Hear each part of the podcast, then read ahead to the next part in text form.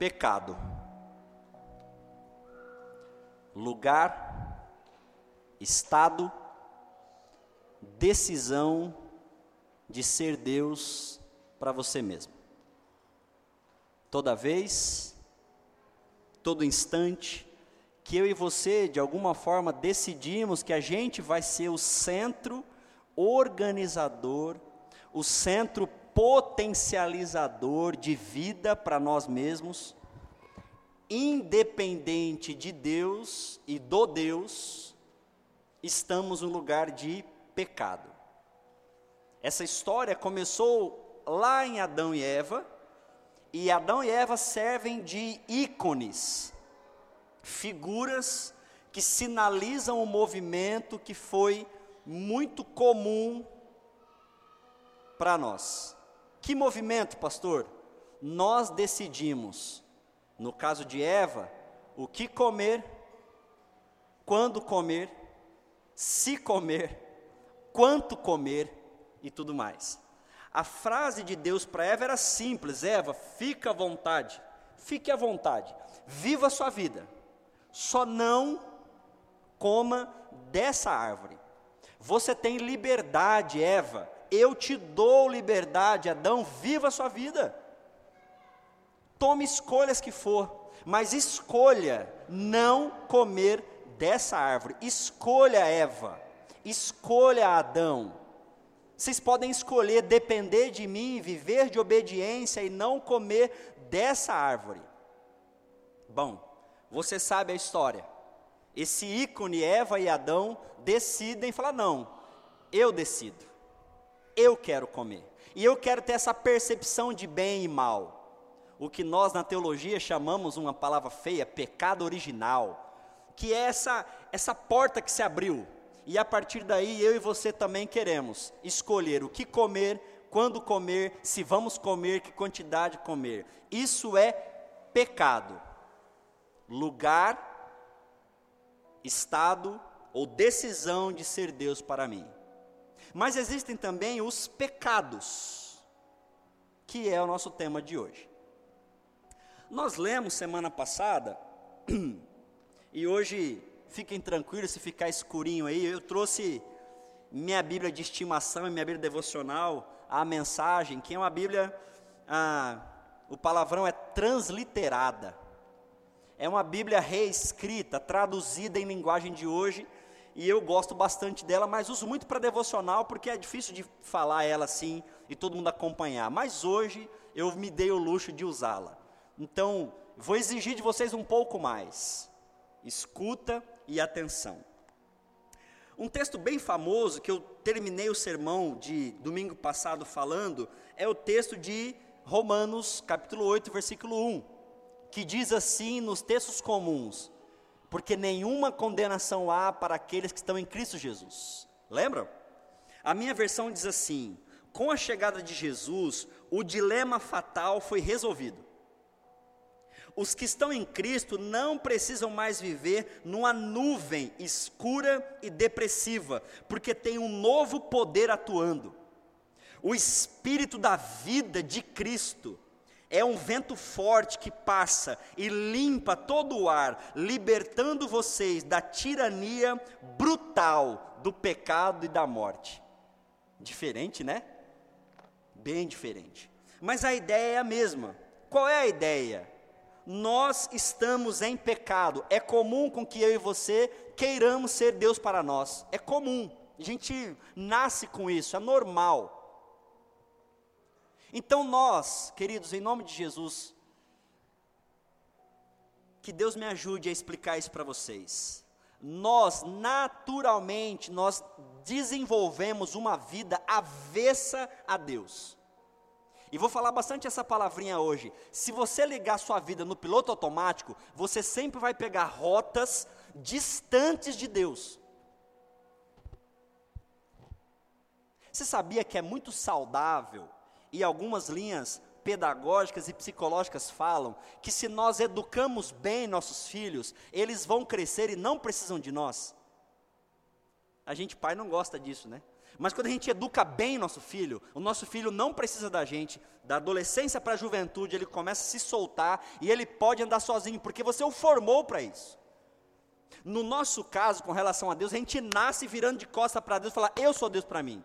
Eu escolho, eu tomo minhas decisões, eu escolho o que eu visto, eu escolho com quem me relaciono, eu escolho como vou lidar com a minha sexualidade, que hora, quando, com quem, de que jeito. Eu sou Deus para mim. A gente é assim. Ora, se eu tomo um caminho para lá e Deus ficou para trás, eu não tinha como resolver essa conta. Por isso, Deus mesmo abriu uma porta criou uma ponte entre eu e Deus, entre você e Deus. E essa ponte é Jesus Cristo de Nazaré, que viveu e morreu para pagar uma conta que é minha e que é sua. Então, sim, é verdade, nós pecamos e a gente, a, a gente decide viver avesso de Deus, mas Jesus pagou uma conta e, e criou possibilidade, criou vínculo entre esse ser que só quer andar por conta e Deus. Então Jesus já pagou a conta, já criou espaço para que eu e você possamos viver com Deus, irmãos, e graças a Deus por isso. Pastor, o que isso quer dizer? Que com relação ao teu pecado, essa tua vontade de viver contra Deus, com relação a isso, a graça já salvou a mim e a você. Eu ouvi um amém, graças a Deus que vocês entenderam. Tem, eu, gente, eu sou batista também, mas tem hora que não é possível, não. Faz, tá bom, entenda, entenda. Cara, eu decidi viver minha vida por minha conta. Deus se importando comigo, eu tô nem aí para Deus. Deus que se importou comigo, criou o jeito de eu fazer essa curva e voltar para Ele. Que jeito é esse? Jesus de Nazaré e a salvação dele dada por nós. Amém. Ou seja, com relação ao meu pecado, essa minha vontade de viver separado de Deus, pastor, e se eu morresse assim? Se você morresse assim, tem uma graça de Deus que protege você de você mesmo com relação a Deus. Vou dizer de novo: a graça de Deus protege você de você mesmo com relação a Deus. Então, o teu pecado, se você acredita em Deus, entregou o coraçãozinho para Jesus, se converteu, o teu pecado não te afasta de Deus, porque Deus criou uma ponte que não depende de você. Pastor, quer dizer então que não tem nada que eu faça que tire essa graça de Deus da minha vida? Não. Em nome de Jesus e de uma vez por todas, nós não acreditamos que crente perde salvação. Porque não foi ele que ganhou, não foi você que pagou. Não é que você foi bonzinho, cumpriu todas as etapas, discipulado um, dois, três, batizou, aleluia, que lindo! Você fez tudo e agora merece a salvação. E então, agora desviado, três meses fora da igreja, bebendo, fumando, dando, comendo, sei lá o que você foi fazer. Você se invernou em tudo que não podia. Perdeu a salvação? Ô oh, meu irmão, Deus não é a gente, não. Não foi você que mereceu porque você era bonzinho e Deus te deu salvação. Ele deu salvação. Mas, pastor, eu não mereço. E daí? Foi Deus que te deu. Se você não merece, tenha um mínimo de noção e gratidão, então. Contar o meu segredo. Sou o pastor não é porque quero ser rico, porque já não deu certo, né? Com 15 anos de ministério, já não, não cheguei lá, desconfio daqui para lá, também não vai rolar. Também não, não virei pastor porque não tinha opções. Eu era das exatas, inclusive me dava muito bem com informática. Eu decidi entregar minha vida de serviço a Deus, por entender uma gratidão absurda gerada no meu coração com relação a que Deus fez por mim. Mas isso sou eu, você não precisa ser assim. Se você tiver gratidão no teu coração e viver um pouco com Deus, tá bom também, fechou. Mas queridos, com relação ao teu pecado que te afasta de Deus, a graça de Deus já alcança todos nós. Ela paira aqui e você pode acessar e viver ela. Amém por isso. Só que tem os pecados. Então vamos lá de novo, com relação a pecado entre você e Deus, Deus pagou a conta E tá tudo bem. Entre você e Deus, tá tudo bem. Mas pastor, eu fico meio assim. Pois é, chegamos no tema de hoje. Porque entre o teu pecado, esse lugar que você está, distante de Deus aqui dentro, essa vontade que a gente tem de ser autônomo, e já expliquei isso, isso aí Deus já pagou, porque Ele sabe que a gente, cara, é quase impossível a gente zerar isso. Você vai trabalhar a vida todinha para ir melhorando, mas zerar, zerar, não, não vamos zerar isso, a gente vai melhorando. Amém? Até aqui, tudo bem? Chegamos para os pecados. O que são os pecados? É a consequência desse lugar que a gente está. Então o pecado não te afasta mais de Deus porque ele criou caminho.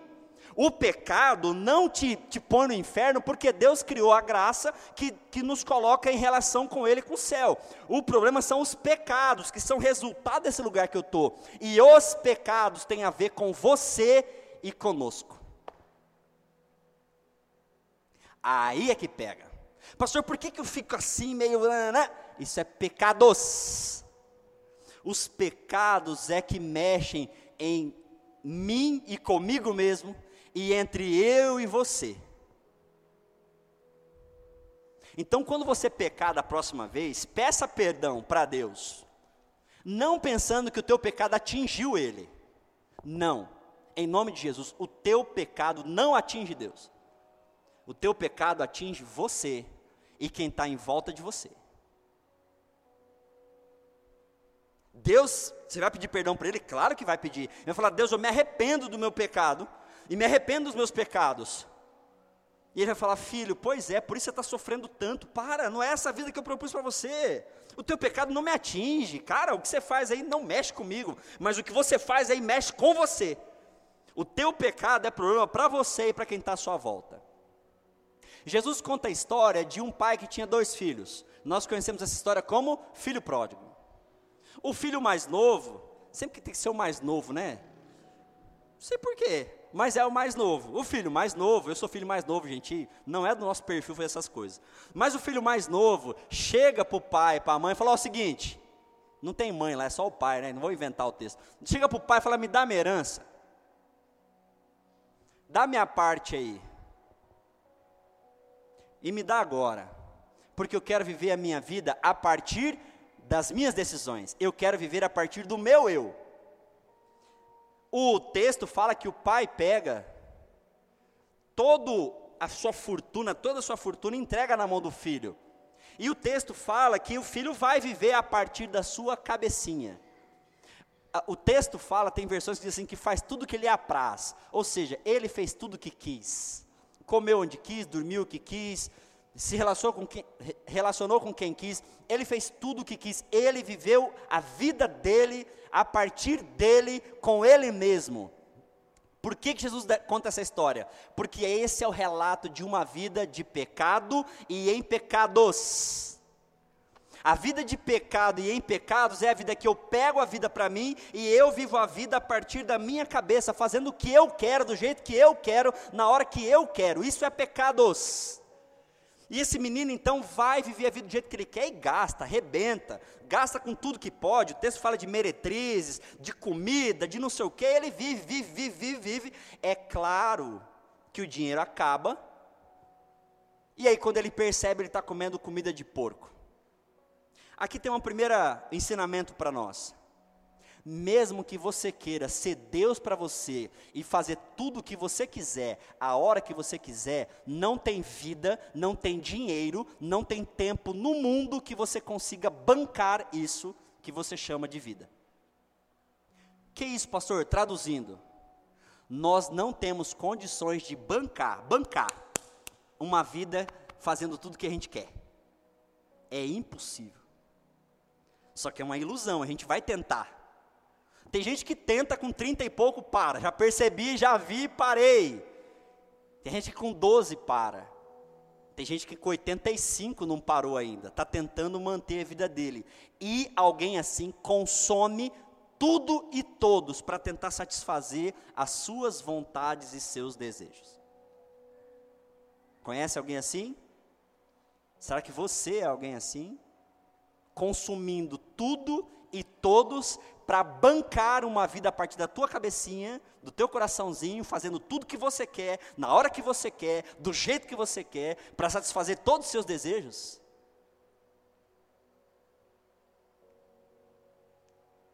Homens, não tem mulher ou mulheres no mundo que vai satisfazer o desejo ou a vontade de um homem mediano. O que é um homem mediano? Um homem com desejo comum. Não é nem precisa ser taradão, não. Um cara normal. Normal. Não tem. Deixa eu te contar um segredo. Você vai ficar tentando tudo, todas, o tempo todo, e não vai conseguir sanar esse teu desejo. Você tem uma opção. Viva tentando satisfazer esse desejo. Você vai pegar todas. A que você conseguir, né? Com a sua beleza, feiura, conversa e dinheiro. Você vai. Mas no final das contas você vai perceber que não resolveu. Precisa de mais. Precisar de mais. Precisar de mais. Precisar de mais. A vida acaba. E agora você não dá conta mais de ser tudo aquilo que era. Vou precisar de um remedinho. Precisar de uma prótese. Para tentar satisfazer aquilo que a gente fez. Não dá. Nós, seres humanos, não temos condições de bancar nossos desejos. Nós vamos acabar com todo o dinheiro que o papai deu, com todo o dinheiro que você trabalhou, você vai acabar com a sua sanidade mental, você vai usar, e alguém que vive de pecados é alguém que usa pessoas, coisas, família, trabalho e tudo que pode para tentar satisfazer o seu eu. Esse menino do texto usou tudo e acabou comendo comida de porco. E o texto diz que ele estava comendo comida de porco. E não sei se você vai lembrar, mas o texto diz que quando ele comia, caindo em si, se lembrou: os empregados do meu pai ganham um salário mínimo, cesta básica e vale. Eles vivem melhor do que eu que estou aqui comendo comida de porco. Não vale a pena. É preciso cair em si, gente. Que hora que você vai perceber onde você está, o que você está indo, fazendo, usando, tentando bancar uma vida que não tem fim.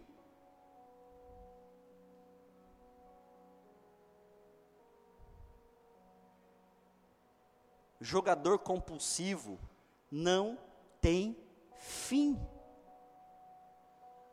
Você conhece, eu conheço pessoas que estragaram a família inteira no jogo, na sinuca.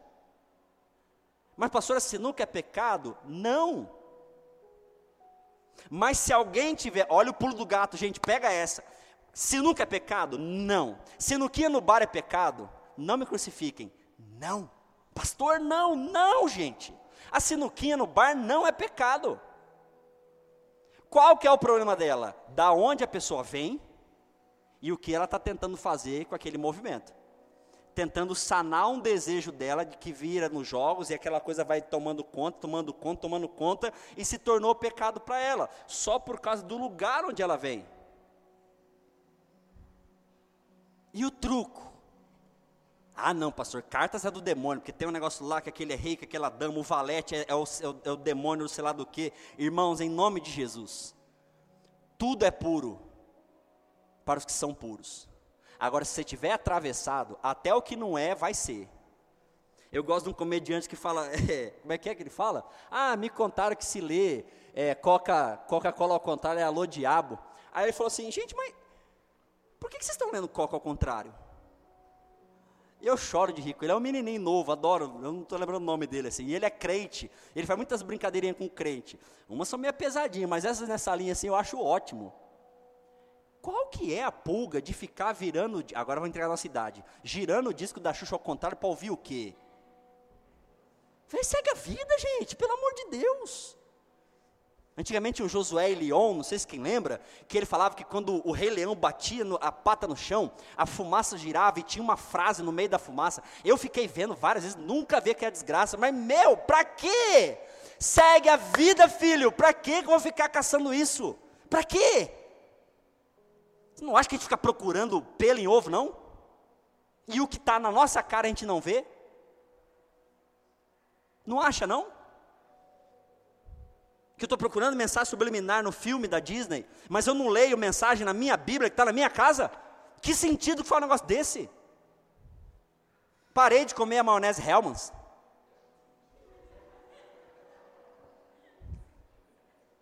Não, eu parei porque aquela outra, que eu esqueci o nome agora, ela é me me melhor. Como é que é? O Tiago que manja o nome que esqueci agora. Oh, isso, esse Heinz. É muito melhor, não é por causa que era do demônio, não. Gente, para. Percebam que isso chega a ser uma desculpinha bem sem vergonha. Porque a gente começa a caçar cisco quando tem trave. Vocês estão entendendo bem o que eu estou dizendo? Por que, que eu estou dizendo isso? Porque a vida que sai de pecado, até o que é certo, se torna equivocado. Quem vem dar dízimo aqui fazendo barganha com Deus, eu vou jogar contra a liderança agora, não fiquem chateados comigo, tá? Mas quem vem dar dízimo aqui fazendo barganha com Deus, cara, não dê não, que você está jogando contra você. Vai nos abençoar, ou oh, dá, não, dá, dá é que se lasque você, dá, dá, tá bom não. Nós recebemos como a gente está certo, que a gente abençoa isso aí está zero, sei que se lasque, brincadeira. Mas cara, porque você está fazendo certo, mas a tua intenção, o teu lugar de onde você partiu é errado. Logo, aquilo que é certo, por causa do lugar de onde você vem, é pecado. E o menininho, quando estava comendo comidinha de porco, caiu em si. Será que nós temos caído em si em nossos pecados?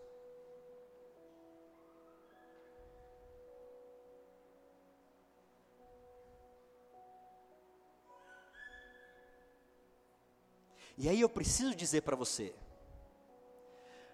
o problema do pecado é de você com você mesmo.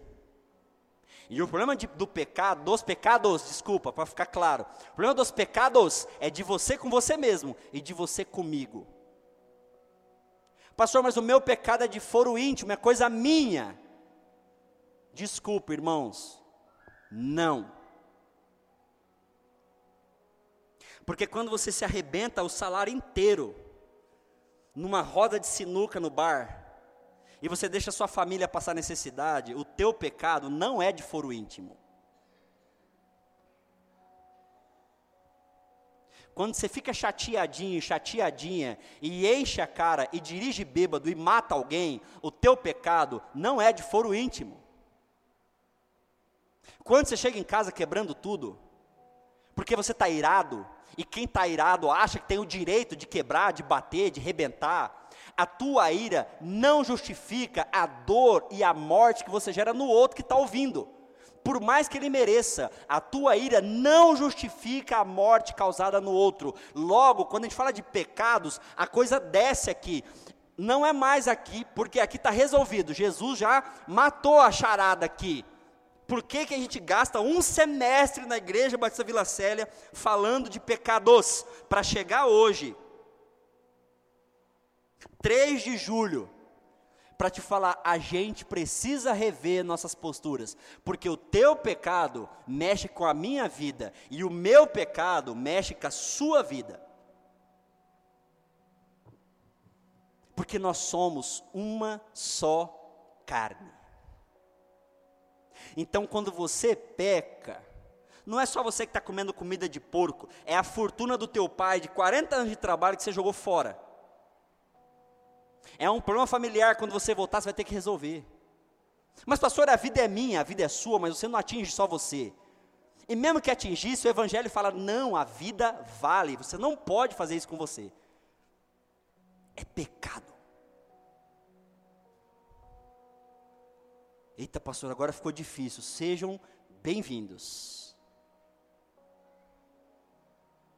Você pode fazer? Claro que pode. Mas o pecado é de você com você e de você com a gente. E eu queria propor algo muito real hoje em volta da nossa mesa. Foi, foi proposital terminar no dia de ceia, porque a gente vai botar a mão no pão e esse pão foi comprado, é de um pacote só. O pacote é para todos nós. Pastor, eu não paguei. Fica com essa pulga. Eu paguei o pão para você que não pagou. Eu dei o dízimo. Nós demos dízimo para comprar o pão que você não pagou. Então, teu pecado de falta de generosidade atinge todo mundo aqui. Estamos sonhando com muita coisa, que estou sonhando com, com um, um, Posso falar? Estou sonhando a gente construir aí atrás, já. Não quero mais que a dona Áurea saia com a mobilidade que ela tem e tenha que descer a escada para entrar no banheiro horrível lá no fundo. É pecado nosso não dar uma estrutura mínima para quem vem aqui. É pecado nosso e nós temos condições. Essa igreja, ano passado, entrava 5, 6 mil reais. Esse ano, sem fazer esforço, temos uma, uma mudança de 8 mil. Saímos de 5 para 8 mil sem apertar, sem esforço, sem desespero. Não mudou discurso aqui. Eu não apelei discurso de com vocês. O que a Aline fez é assim que a gente acredita. Ó, agora é a hora, você entrega aí e segue o baile. É isso que a gente acredita. Não precisa apelar, mas você tem que ter noção que a tua falta de generosidade me atinge e atinge o outro. Você tem que ter noção, quando você trava em você, você atinge você e quem está à sua volta. Então, pastor, Deus vai me, vai me punir porque eu não estou dizimando? Não, aqui está resolvido, amém? Mas você pune a mim, e eu acho que eu não fiz nada para você. Fiz, Lucas? Fiz, Juliane? Espero que não. Eu acho que não. Então, quando você está bravo e desconta em mim, o teu pecado me atinge. Quando você tem inveja e me atropela, o teu pecado faz mal para você, mas atinge a mim, que convivemos juntos. E semana passada eu falei: o meu pecado enquanto pai não para só em mim, atinge nossos filhos. Irmãos, pode ser que um pecado seu nunca vá ser descoberto. Pode ser. Mas todo pecado tem consequências diretas e indiretas, objetivas e subjetivas. Então pode ser que nunca ninguém saiba que você faz desvio de dinheiro. Mas você e tua casa vivem ambientes de pecado que não fazem bem para ninguém. Então, o que são os pecados? São consequências dessas decisões que tomamos aqui nesse espaço onde eu sou Deus para mim. E aonde a gente chega? Nós chegamos num lugar onde não tem positivo e negativo.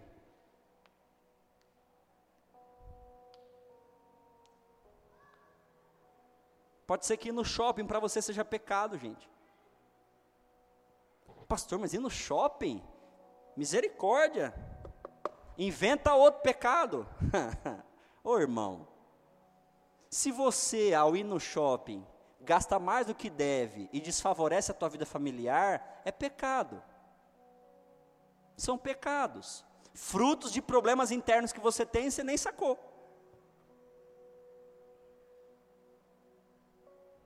Eu tinha um pecado, já comentei aqui, e não me sinto mal de falar, primeiro porque quem tinha que me julgar é Deus, não me julga. E também parei com isso. Mas eu tinha um pecadinho. Podia ser ultrapassado. Tem um, tinha um negócio ali. Tinha uma pulga ao ser ultrapassado que acionava um Joase. E eu estava com um amigo que vai colocar um booster no carro. Booster é um botãozinho que aciona tipo um turbo no carro, um, Inclusive vai pôr nitro. Eu falei, bicho, eu não posso ter um negócio desse. Que eu vou ficar. Passou, você vai. É impressionante. Que droga maldita. Subindo Afonso Pena, passa um cara de Dodge Ram. Espera um pouquinho. Booster, toma. Aí, palhaço, fica aí. Ainda dou uma freadinha para ele ter que frear também. Aqui sou eu. Pastor, você tem isso? Quando que eu parei? Numa viagem vindo de São Paulo, entre Três Lagoas e Água Clara, forçando ultrapassagem atrás de um Fusion. Terei um dia, o carrinho. Hum, e o cara me passou e eu fui babando com meu foquinho atrás dele, 160, 170, 180. Olhei no retrovisor, tá os dois meus filhos dormindo. Cara, ele me deu um gelo assim, disse assim, ó, para quê? E eu não soube responder. Voltei para o meu lugarzinho, volto com arrependido, dando graças a Deus que o meu pecado não atingiu minha família, mas podia, minha família, a família do outro, e eu não quero, Deus me livre, de que um pecado consciente como esse atinja pessoas à minha volta, como meus entes, mas você. Então, pastor, como é que a gente faz? Bom, nós vamos começar a aprender, em nome de Jesus, a discernir o que escapou do que foi consciente. Vocês estão comigo, gente? É que tá, tá escuro aí, se a dar sono, nem fala que a gente acende, para ficar todo mundo estralado. Nós vamos ter que aprender a, a, a separar umas coisas. Quando escapa, a gente pede desculpa. Escapou. Escorregou. Você até se preparou, mas aquele dia escapou, escorregou. Saiu, não foi, poxa, saiu. Desculpa. Você sabe o que você está fazendo?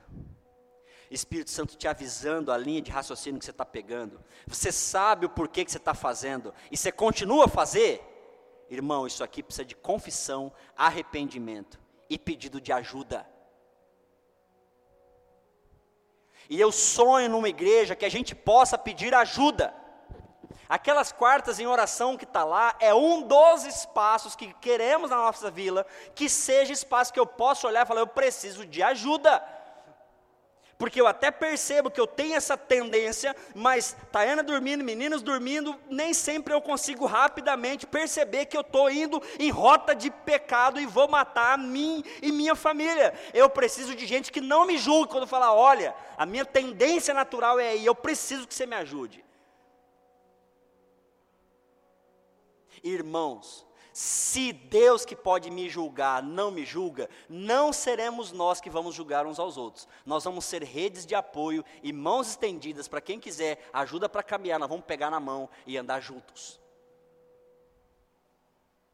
Segundo semestre, vamos ficar sabendo de pequenos grupos da Vila Célia. Para que essa frescura? Para a gente andar junto. Para você ter gente que você pode sentar do lado e falar: não está fácil para mim,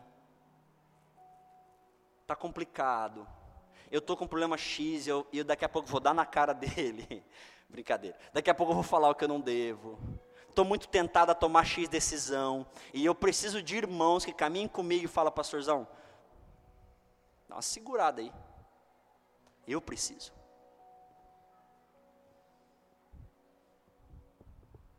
Eu tenho um grande amigo que já veio pregar aqui e virar de novo, pastor Luciano. Ele é um cara que é meu amigo espiritual. E quando eu vou viajar, ele fala: então, né? Dá uma segurada aí. Segura. Ele brinca que eu tenho que comprar carro 1.0. Eu falei: não. Aí vai dar outro problema sério na minha vida. Mas é alguém que sabe do Joás.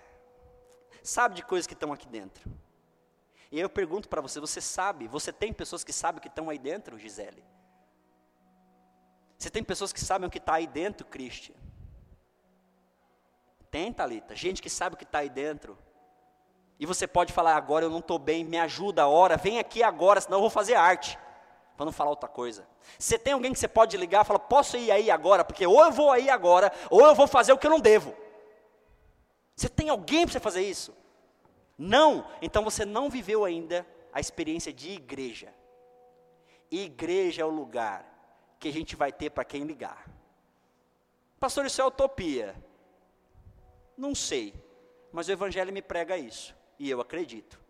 E o que eu puder fazer para a vila ser esse lugar para você, faremos. Quero ler o texto bíblico que eu falei que eu ia ler, e com ele eu quero caminhar para encerrar. Eu vou continuar a leitura de Romanos 8, então depois em casa você leia. Como eu falei, estou lendo uma, vers uma versão completamente diferente, diferente de vocês, então presta muita atenção e que o Espírito de Deus te ajude a lidar com seus pecados. Entenda que os pecados fazem mal para você e para quem está à sua volta. Minha oração é que você confesse, se arrependa e peça ajuda. Aqui é um lugar de ajuda. Ai, pastor, mas eu não conheço ninguém, morro de vergonha. Começa. Chega pertinho assim, como quem não quer nada. Encosta. De vez em quando você solta uma só para ver a cara do fulano. Fulano não resisti, comprei a mega da virada. Se o cara te olhar, irmão, você fala, ih, esse aí está precisando de graça mais do que eu. Se ele virar para você e falar, e aí, foi legal, também comprei. E esse também está precisando se resolver, não é legal. Mas se virar falou, irmão, você precisava mesmo? Você está tão desesperado assim para jogar na sorte? Pô, deixa eu te ajudar, vem cá comigo. Se eu não conseguir resolver seu problema, eu vou te ouvir, vou te ajudar. Posso te ajudar? Mas como você vai me ajudar? Só te ouvir. Fala para mim. E tem uma coisa na Bíblia que eu acho linda. Confesse os seus pecados para que vocês possam sarar. Dá um treco na garganta, não dá? Não, uma coisa é falar do joguinho, mas tem umas coisas mais para baixo. Como é que fala? Irmãos. Cara, antes de. Deixa, desculpa, estou dando uma desviada aqui, mas deixa eu dar essa desviadinha básica. Sem perder a salvação. Só um,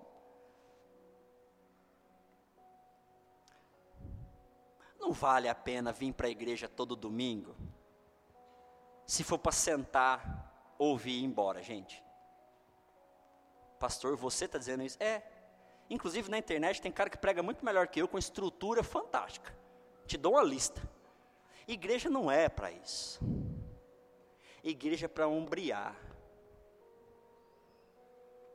As melhores experiências de igreja, eu já falei, é dia de multirão é dia que a gente vem aqui limpar alguma coisa. É dia que você vem no encontro menor, que você encontra na rua, que você está ali mexendo no brechó e rola uma conversa ali. Essas experiências por baixa que fazem a igreja ter sentido. Por isso, irmão, eu te desafio, sai dessa rotina do básico aí. Perceba, tem o Frutificai, vai ter o PG, tem o culto de quarta, tem a nossa escola, tem, tem um monte de coisa rolando que são possibilidades menores para você ter um pouquinho mais de relação mais perto. Porque é essas relações que fazem a igreja ter sentido e transformar a nossa história, gente. Da última vez que deu BO em casa, quem foi? Foi o Luciano, que é meu amigo. E que chega lá e se eu e Itaiana não estiver olhando meio atravessado um para o outro, ele não vai julgar nós dois, ele não vai ficar, mas você é pastor, vai apaziguar, vai ouvir, vem cá, vocês dois, larga de ser besta, cala sua boca, ouve ela. Tá.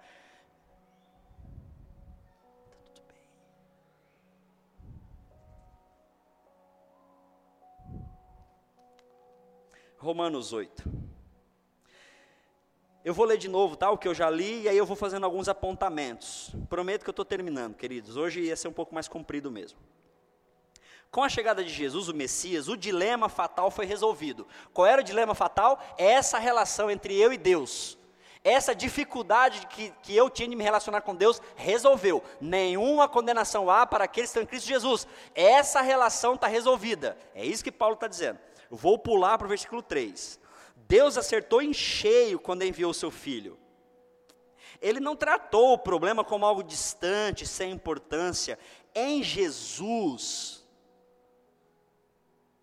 Deus entrou na confusão da humanidade, que vive em conflito o tempo todo. A lei que era usava como, usada, desculpa, como um paliativo para o pecado, nunca conseguiu salvar ninguém. Mas agora, podemos aceitar o que o Espírito faz em nós. Meus irmãos, você precisa se confessar, se arrepender e deixar o Espírito Santo entrar em você e fazer algumas coisas aí dentro. Lei não vai resolver você. Caneleira gospel não vai resolver você. Pastor existe? Existe. Não vai resolver você. Mas não vai mesmo.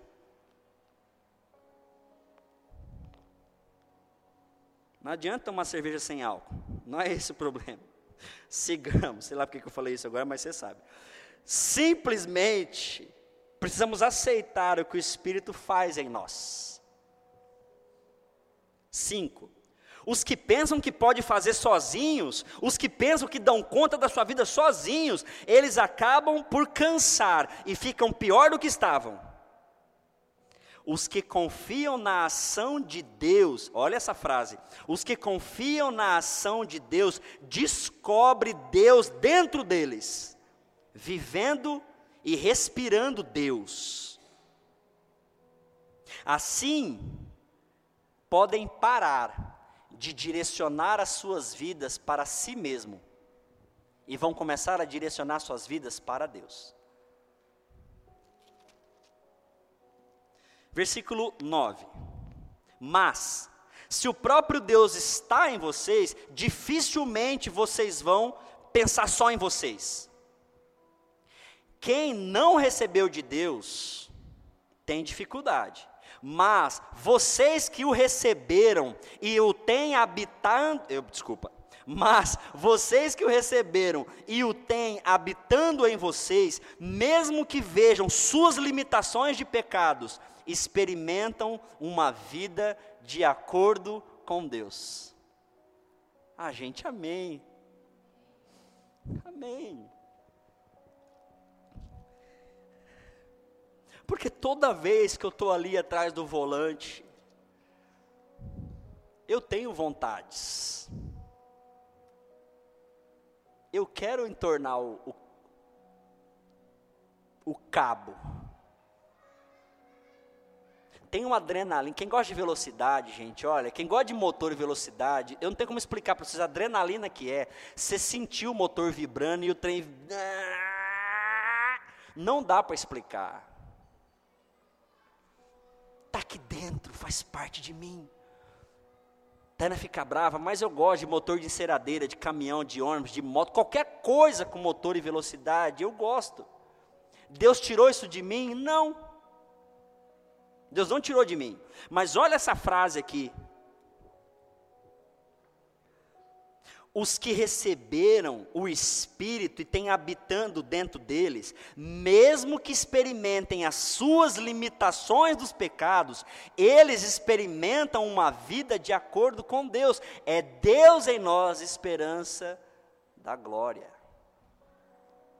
Está aqui, está aqui. Mas em mim existe o Espírito Santo me avisando e me dando condição de que eu não preciso ir por esse caminho de novo.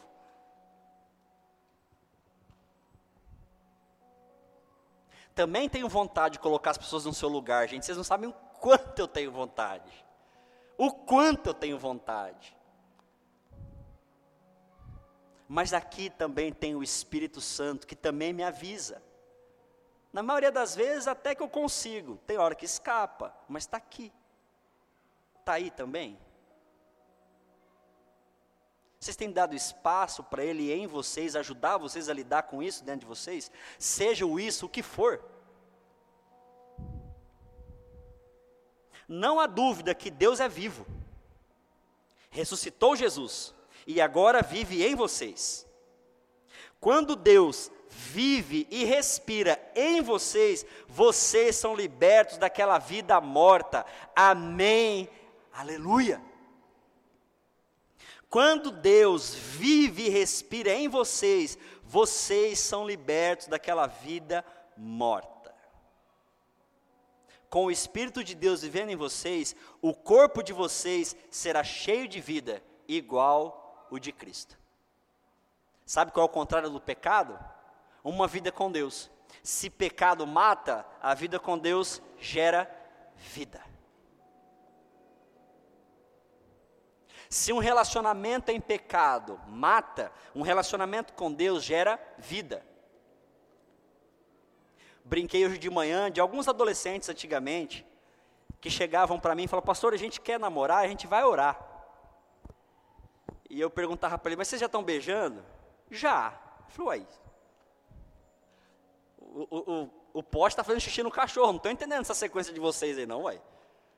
Inverteu o trem, estou entendendo. Para que, que você vai orar agora? você já está fazendo? Então você fala logo para Deus, Deus, eu já quis mesmo.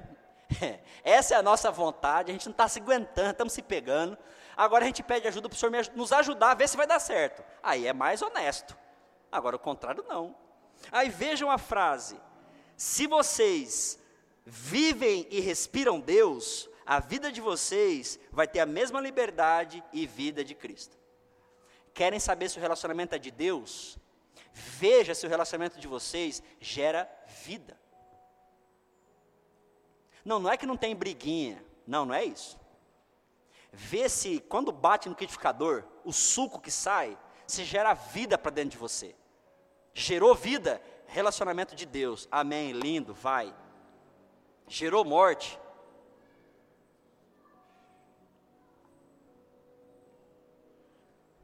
Se você não for casado, eu vou falar, dá um e some, vaza, corre enquanto dá, gente, corre enquanto dá tempo. Corre. É casado? Aí, aí, meu amigo, aí você vai ter que pagar essa conta um tempinho a mais. Mais complicado um pouquinho. Mas se tiver para matar mesmo, divorcia. Porque está nascido em pecado. Se não foi transformado pela graça de Deus, vai matar. Eita, pastor, é pesado, hein? Aham. Uhum. O Jesus falava que a gente só se divorcia por causa da dureza do nosso coração e da nossa mente. É por isso que divorcia. Todo casamento tem salvação, desde que haja vontade e conversão dentro, para que aquilo que era morte e pecado de um com o outro gere vida, e daquela vida continue gerando vida. Mas para quem ainda não está casado, gente, eu gosto de perguntar em curso de novo, e aí, o que, que você não gosta no fulano? Ai, pastor, não tem nada para falar. Beleza, agora de novo. O que, que você não gosta no fulano? Ai, pastor, olha, ele é, nossa, uma benção esse menino, mas de vez em quando ele é meio grosso, assim. Ele dá uns empurrão. Ah. No namoro, é? Ah. Então, a não ser que você goste de trocar um box, um UFC dentro de casa, assim, que seja muito saudável entre os dois, corre. Porque no namoro, em linhas gerais, a gente que é mais velho, no namoro a gente mostrava só o que era bom, não é? Eu não estou entendendo essa juventude hoje, mostra o contrário, gente. Eu não entendo essa conta. Mas eu lembro que no namoro, mano, você esconde tudo que é bafo, que é fedor, tudo, tudo. Ninguém solta pum, ninguém tem bafo, todo mundo escova dentro, tudo penteadinho, cabelo. Rapaz, no namoro é a coisa mais linda do mundo. Depois azeda. Hoje não, já mostra tudo que tem, já dá tapa, já se rebenta. Bom, é bom porque já vê logo, mas eu não entendo essa lógica, mas é. Mas tem gente que vê e continua aí é rota de pecado para a morte. Você viu que o seu trabalho não está legal? Sai. Viu que essa amizadezinha tá com umas conversinhas meio estranha? E gente, cá para nós, a não ser uns mais novinhos aqui, que eu acho que nem bobos são, a gente sabe quando a conversinha tá rolando uns negocinhos meio estranho. Não, mas é só trabalho, pastor. Claro, mas a gente sabe. Vai dizer que não. Aí você quer esperar o que para saber? E diminuir um pouco essa amizade. O que, que você está esperando?